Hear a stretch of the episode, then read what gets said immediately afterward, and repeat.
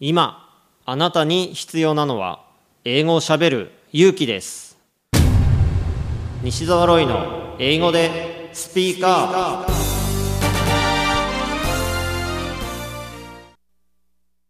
今回のゲストは日本大好きなドイツ人 YouTuber マキシーさんです。英語でスピーカー。Uh, we were making okonomiyaki.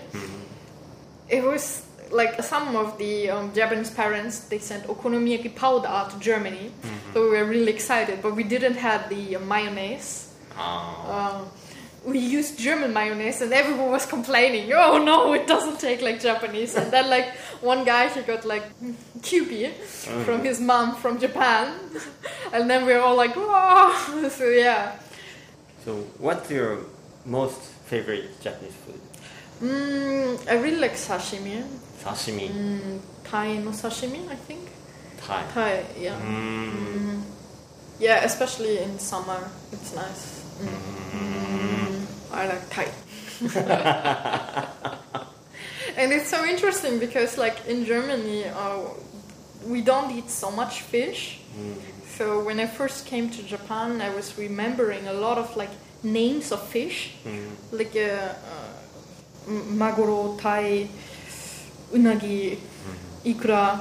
And the thing is, I know these names in Japanese, but I don't know the name for the fish in German.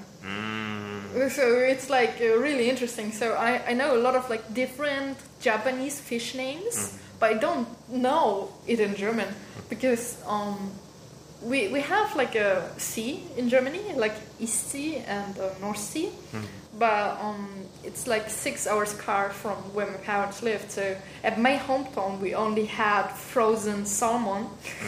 So there are not so many dishes with fish, so you don't even like remember the name. Yeah. But in Japan now I see like a sashimi and I see the fish and I know the name. And I also know the taste. But if you tell me in German what kind of fish do you want, I wouldn't know what it means. Oh, that's really interesting. I, I learned a lot about like eating fish in Japan. Yeah. Uh, I also I really like uh, a horse. I, I like a horse meat. Yeah. Horse meat. Mm. How about uh, whale meat? Uh, I ate as well, but um, actually I didn't see it. Like, uh, mm, is it really delicious? I'm not sure. So, mm, I think, but horse meat I really like. But I cannot tell my friends in Germany. TOEIC 試験のスコアアップをしたいあなた。